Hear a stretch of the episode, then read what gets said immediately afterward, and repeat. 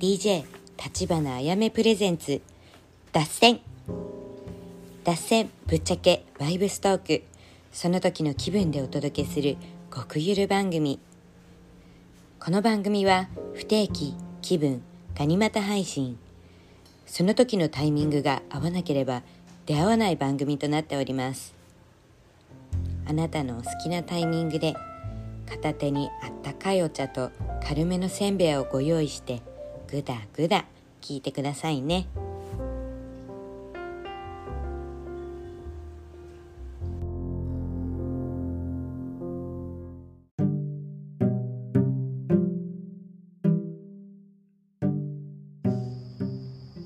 アロハこんばんは。ハワイ島から立花やめです。ふう。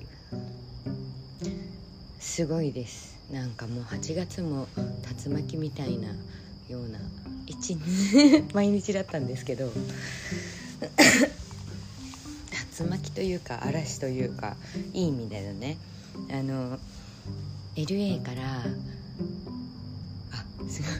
LA からあの竜巻竜巻ファミリーの竜巻ファミリーってやばいねなんか。竜巻ファミリーのあの堀市の配備とあと今イベントオーガナイザーになったなあちゃん。ねラスベガス大成功でしたからね。のなあちゃんがあの同じ時期にハワイ島に遊びに来てくれてこれもすごい偶然ですよね。もうあのお互いに別に連絡してなかったの。あのこの日配備来るから来てとかこの日なあちゃん来るからって言ってなくて。で特にあの配備に関してはあのなあちゃんが到着するまで言うの忘れてて 超サプライズみたいになってましたね。なんでいんの？みたいな。うん。すごいですよね。LA でそんな最近会ってなかったって聞いてたから。ねまさかのハワイ島であの同じ屋根の下同じ飯を食うことになるとは想像もしてなかったでしょうね。うん。グッドラック。であのまああれですよね。あなんか完全リニューアルっていうのがなんだろう終わったようなイメージでした。あのみんな来てくれて。でその後またあの新メンバーのあの裕次郎っているんですけど新メンバーあのつい最近ノースコハラのあの風の谷の方でねあのオープンビレッジの DJ をしてきたんですけどその DJ の DJ してるとこしてる時に横横にいたんだわ。あ日本人いるって思って。で特にあのねハワイ島なんか狭いからやっぱあのどんどんみんな誰が住んでるか分かってくじゃないですか。で私知らない人だって思って。なんかもうこの発言が村だよね。ね普通みんな知らない人なのにハワイ島だと知らない日本人来ると知らない人だってなんの面白いよね。まあなんかそのあの新メンバーの裕次郎とチェイドさんがすごい仲良くなって意気投合して。すいません咳込んじゃって。そうなんかまあ私が見てるみまあ私と裕次郎が話す前にもあの彼らが意気投合して仲良くなってたんですけどそう私から見えてる2人うわーってやっと会えたねよかったねみたいな。ソウルメイトってあの何人かいるらしいんですよ。生まれて今世で。で出会えるか出会えないか分かんないけどでも同じあの宿命とか同じなんだろうミッションを持ってこの地球にやってきた仲間たち、まあ、家族ですよね。その血のつながりがある家族とかじゃなくてなんかもっとこうなんだろうだソウルメイトってそういうことですよね。もうソウル魂の伴侶魂の仲間魂の家族みたいのがソウルメイトなんですけどねなんかもう見るからにそんな感じででそのあの裕次郎の方はもともと東京育ちでその後ニューヨーク渡ってニューヨークで育ねニューヨークで生活してるからまあ言ったら完璧なシティーボーイなんですよね。見た目すごい柔らかくてそう見えないんですけどそう見た目はなんかもうあの綿あめみたいな感じ。なんかふわふわしててなんいい意味でほにゃほにゃしてて柔らかい。すごくすっごく柔らかいような人。まあ性格も柔らかいんですけどねで英語もペラペラだしやっぱアメリカ住んでたんで。であの彼は京都とパリをつなげるお仕事をずっと9年間くらいやっててでその京都とパリというのもあの京都の陶芸品とか染め物とか日本の伝統芸能をパリにあの全部持ってってそこであの個展開いたり個展？展示会？なんて言うんですか？なんかまあその壺とかのを展示するそういう仕事を9年間くらいねやってたみたいで。だからすごいですよね。あのああもう会うべきしてあったなみたいなね話聞きながら。であのそうだわ。そうそう。で彼もコナの方であの土地開拓しててでまさかのなんかあのつい最近じゃないな。1ヶ月前2ヶ月前1ヶ月前かな。引き合う平合うっていうくえっとホーケナビーチ。あれ？ホーケナだったかな。えっと ちょっと待って。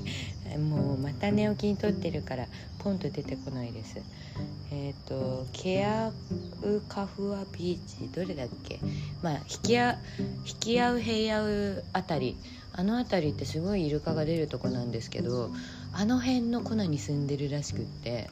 でなんかもうその朝とかてか超面白い。その裕次郎のいいところはあのそのパーティーで出会った後今度うちに泊まりに来てくれたんですけどそのなあちゃんとハイビーがいるタイミングでいっつもロングフィン持ってんの。どこ行くにも。ぜ どこに行くにも好きあらば泳ごうみたいな感じの。ねもうほんと前世イルカだったんだろうなみたいな人なんですけど。そうで超面白い。あのオアフにも一緒に行ったんですよその後。みんなで。ハワイ島からオアフに移動みたいなその時もロングフィン持ってた。そうあのまあイルカさんです。そうそう。であの彼はそのその辺りにあるジャングルのファームかな？ファーム近辺を開拓してて、ね、毎日何やってんのって聞いたら毎日草刈りしてるって芝刈りね。そんだけ土地でかいみたいで。でその芝刈り趣味で趣味が芝刈りっていう人少ないじゃないですか。私の知る中では。まあ少ないんですよ私の知る中では。もう草刈りが大好きみたいな人。ジェイドさんだけかと思ってたらまさかの彼もまあ好きかどうかは知らないけど毎日草刈ってるみたいな。ねだからやってることも一緒で。でジェイドさんはつい最近私にすごいニューヨークの YouTube をガンガン見せてきて。ニューヨーク行きたいなみたいなニューヨーク住んでみたい大都会の気持ちを味わいたいみたいな感じのあのプレゼンをしてくれてたのでね彼がひょんと出てきてニューヨークも全部知ってるから僕僕ってかねそうあの裕次郎と行きたいねニューヨークそしたらそう僕にお任せみたいな感じだったから。まあこんな感じじゃないけど。そうそう、まあ、ニューヨーク詳しいからさやっぱ住んでた人がいるのといないのとさ現地の遊び方本当に変わるじゃないですか。ね、だから私あの海外行く時はなるべく現地の友達を最初に作るんですよ。特にあの現地詳しそうな人。いい意味でのあの遊び人というかチャラチャラしてるとかじゃなくて遊び方知ってそうな人。そうそうそう。あのねまあちょっとキャンプ派だからさそういうのとかも知ってる人がいいですよね。何の話 ?OK であのその後意気投合してでてかずっと意気投合してたね。なんか2人とも本当になんか心の底から親切な人って感じで。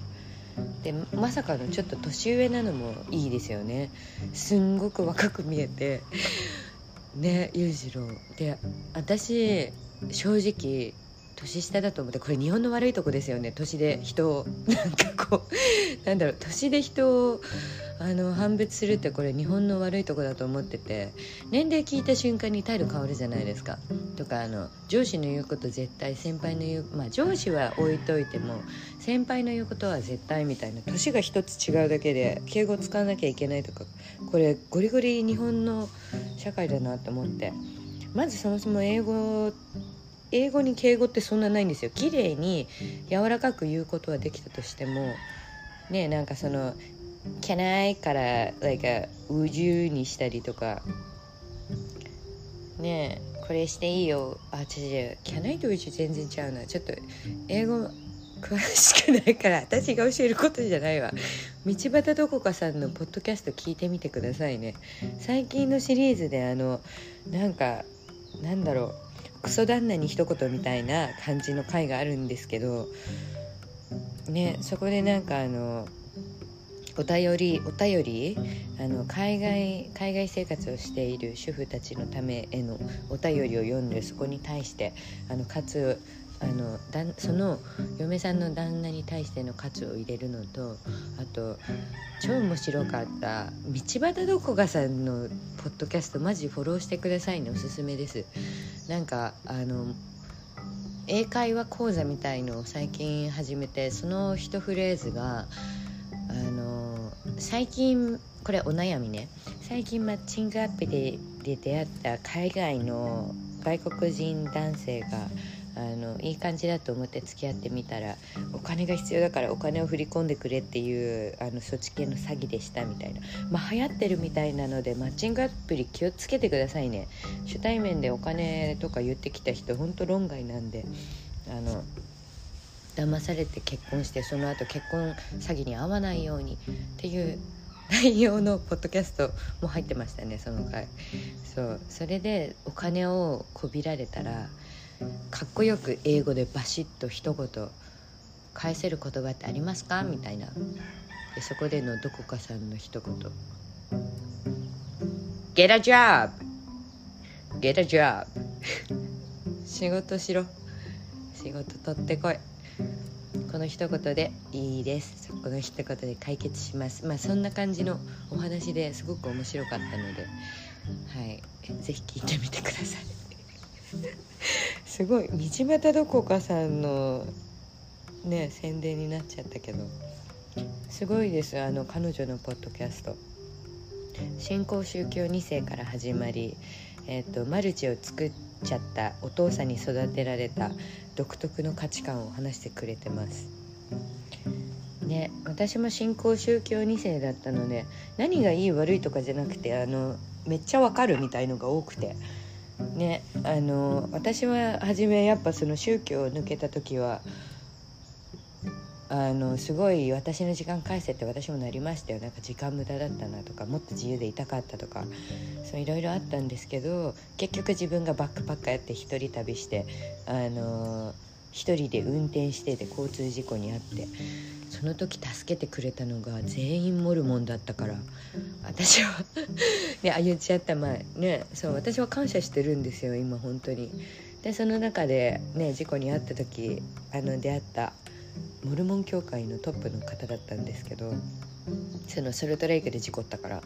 そうもうそもそもそのユタのソルトレイクって8割9割がモルモンの方が住んでる土地なので、まあ、出会う人ほぼモルモンみたいな感じなんですけど、ね、でもまあ私がなんかそんだけ宗教を憎んでたじゃないけど自分の意思で選ん選ばないのに強制されてたっていう窮屈感がちょっとトラウマとして残ってたんですよその強制されたって思っちゃってたから。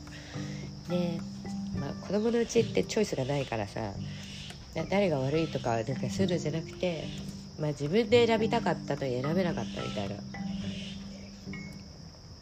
すいません鼻詰まってて。ちょっと風邪ひいちゃってあの早朝の海飛び込んでたら風邪ひいちゃった。はい。でまあその事故った後に全部助けてくれてその時英語全然喋れなかったからさで彼に言われた一言。モルモンの全てが悪いんじゃなくてあの使い方を間違っただけだよって。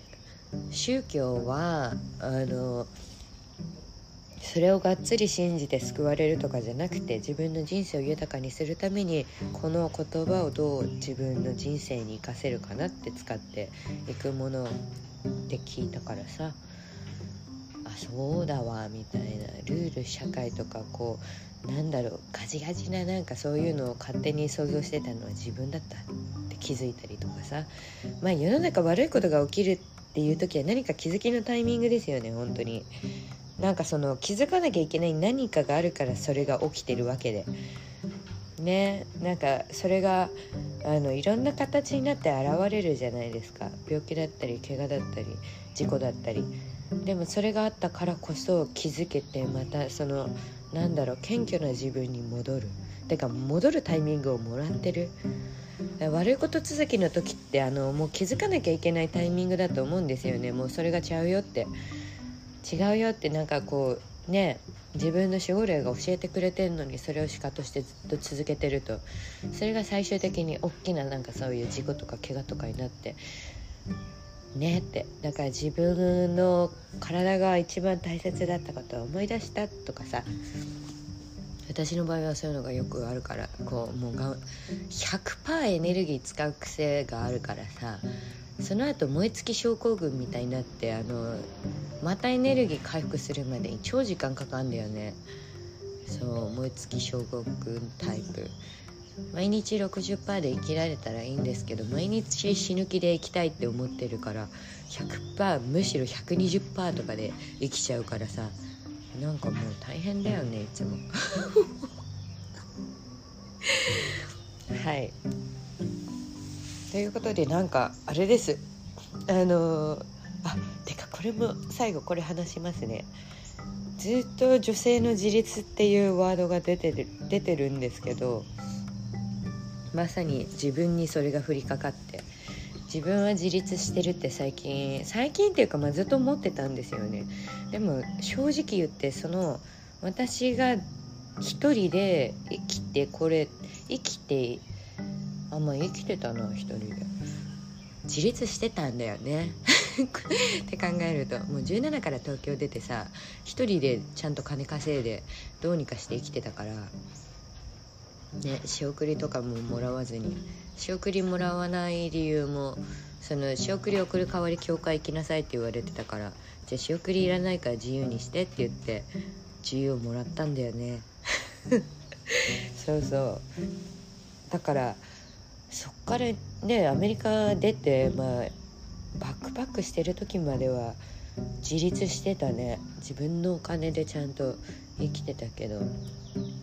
それアメリカ来て、まあ、結婚したら働かなくててか主婦になったらその何？専業主婦になったら家のことだけやってれば仕事のこと考えなくていいんだみたいな。で私の中ではちょっと、まあ、言ったら一人で仕事をしてる時はしてる時よりは楽なんですよ。その責任感とかもないしその食いっぱぐれるっていう心配もないし。ただ自分のお金は増えないってことに気づいたんですよ。ねちょいちょいなんかあの細かいストレスはあったんですけどでもそれが何だろうはっきりと現れたのが今回の満月。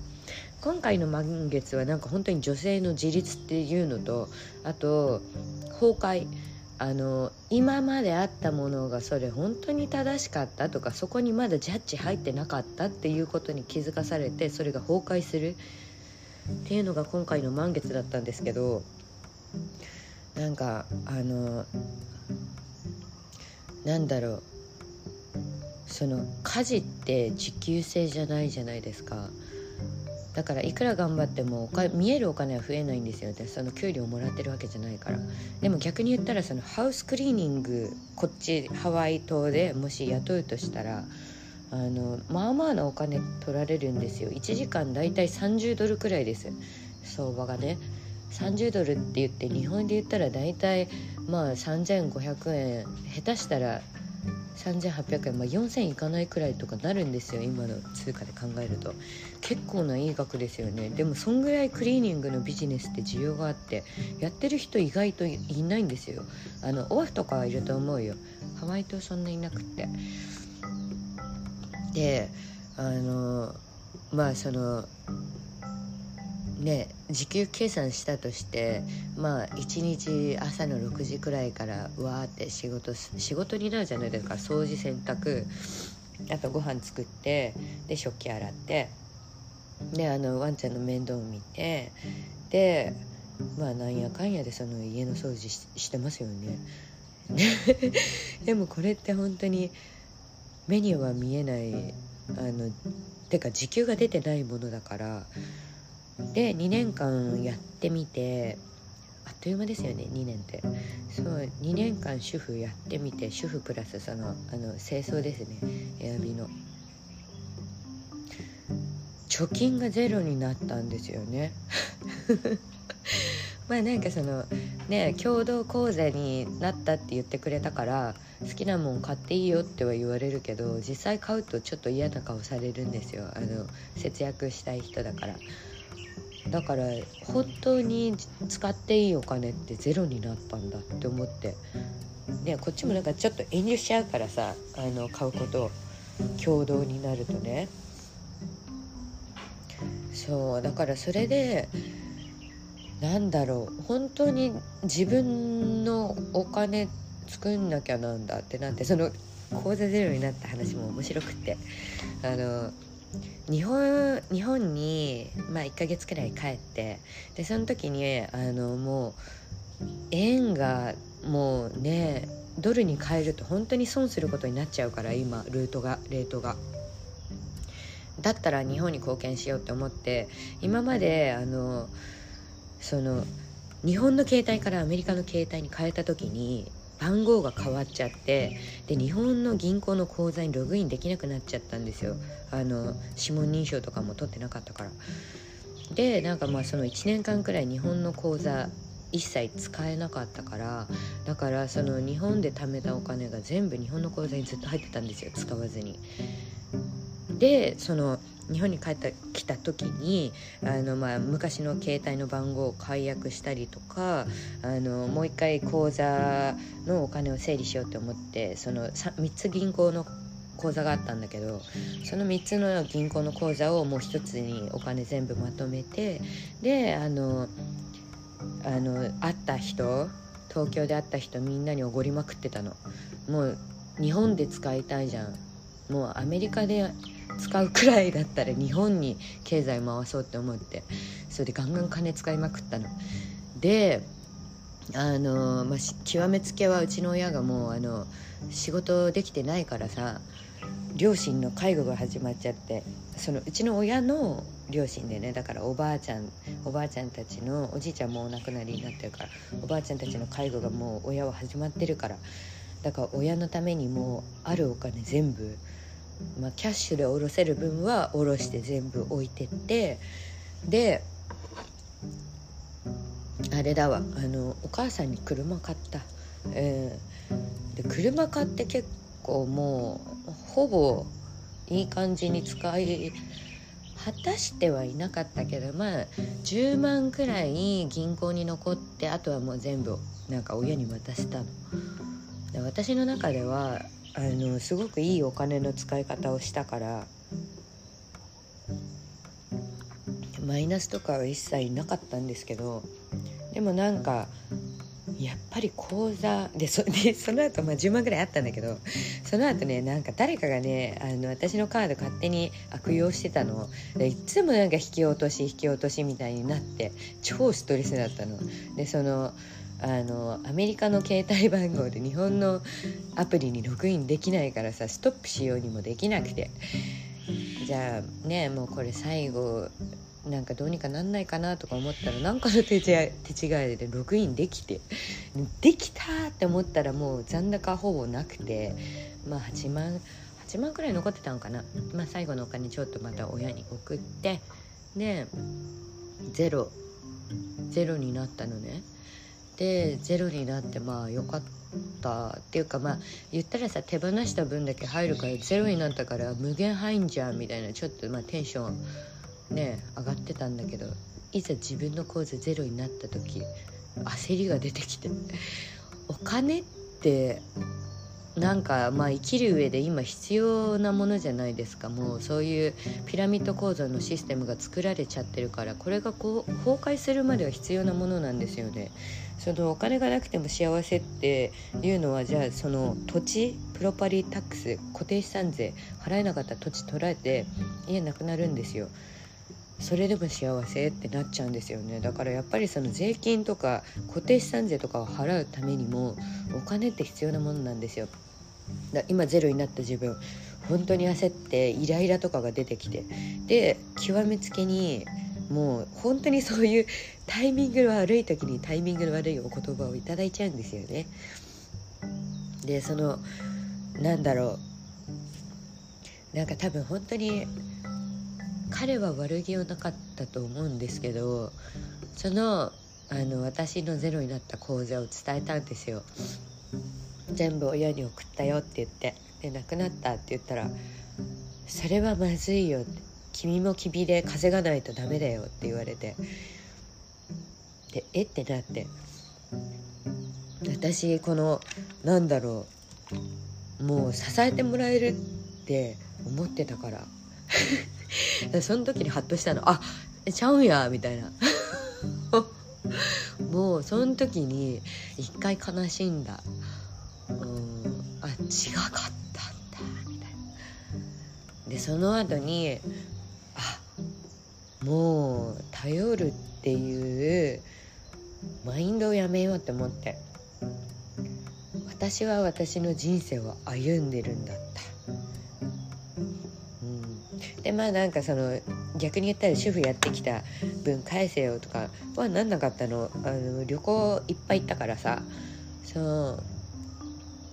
旅行いっぱい行けたからそれはなんなかったけどでもあそっかってこれなんか目に見えてないそういうお仕事って忘れられちゃうんだって思って。そうそうそうそう。目に見えてないから。ね。だからなんかそう初めは目に見えるようにじゃああの仕事すればいいのかなと思ってやってること全部伝えたりしたんだけどなんか違うのよ。そのまず養ってもらってるっていうそのなんだろう。なんか昔からそれが好きじゃなくてそういう言葉がね。そうだからもう一人で金稼いできたしさ。ね。そこ難しいよね。そう俺の金で生きてんのには言われたことはないけど俺の金で生活してるとか。てかまあそれ言われたら本当にもうお別れになると思う。うんもうだったら自分でやるよって。あんたも自分のこと自分でやってねって。なるけどさ、まあ、そうならないようにねみんななんか生きてるわけで。なんかこれ女性のカルマだなと思った。その戦後時代とかはさ協力し合わなきゃさ今お線香つけてるの。すいませんね。そう。協力し合わないとさ生きていけなかったじゃん。もう街も崩壊しててさ。でなんかもうその復帰しなきゃいけないからさ復興か。そう。復興しなきゃいけないからさ人々は頑張って女性はできることって言ったらおにぎり作って男性はもう力仕事。それでね社会はなんか成り立ってたわけじゃん。でも今ってもうさね考えることを AI に任せればいいしお掃除ロボットとか出てきてるしあのまあ時間が取れるようになってきてるわけじゃんね。てかそこにお金投資した方がいいよねもっと肉体労働を減らしてもっとその人間ができる方に人間をフォーカスしていかないとその失業者が増えるとかっていうのはねあのなんだろう仕事って作るものでもあるじゃん。こう便利になったらいいなこれあったらいいなって。日本は全部あるからさどんどん後退してくんだわ。あので何もないとこ行ってみ？何もないから考えるの。どうやってこれ作れるかな？どうやったらこうやって生きれるかな？でより良いものを知ってるからそれにだから日本ってマジで最強だと思う。日本ほど本当にあんなにインフラ整ってるとこ少ない。全世界。ねまだあの行ってないところもあるけどやっぱ日本はすごい。私日本は本当に何だろう。うーんもともとはやっぱレムリアだったけどアトランティス化してるなって思う面もある。あのレムリアってどちらかといったら自然と共存でハワイが近いイメージなのね。あとトゥルム。そうもっと自然と人間がミックスして生きててみんななんか自然植物の気持ちもわかるというか毎日水やりしてたら変化に気づくじゃん。なんかそういうことが自然にできてる感じで。でアトランティスはもう本当にどんどんもうあの最先端最先端最先端の文明。であとドバイとかもそんなイメージだな。うん。てか砂漠ね中東なんかそんなイメージ。まあでもそうするとさそこに水のないところにラスベガスもすごいよねそう考えると。水のないところにあんな大都市作って水のねパイプつなげてるからすごいですよね。そうそうそう。まあなんかそんなこんなで、はあ、30分も話しちゃったよ。そう。でそんなこんなであのそのそう残高ゼロになった今。もう自立しようということで頑張りだしたんですよ。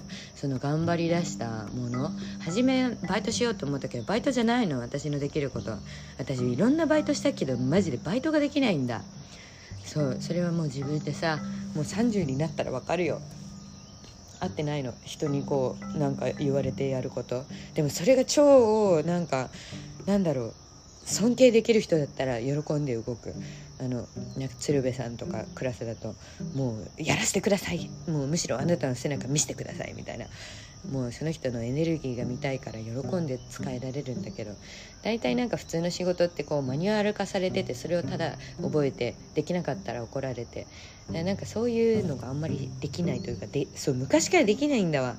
そうすぐバイト続いて1ヶ月かなうんキャバクラもできなかったし。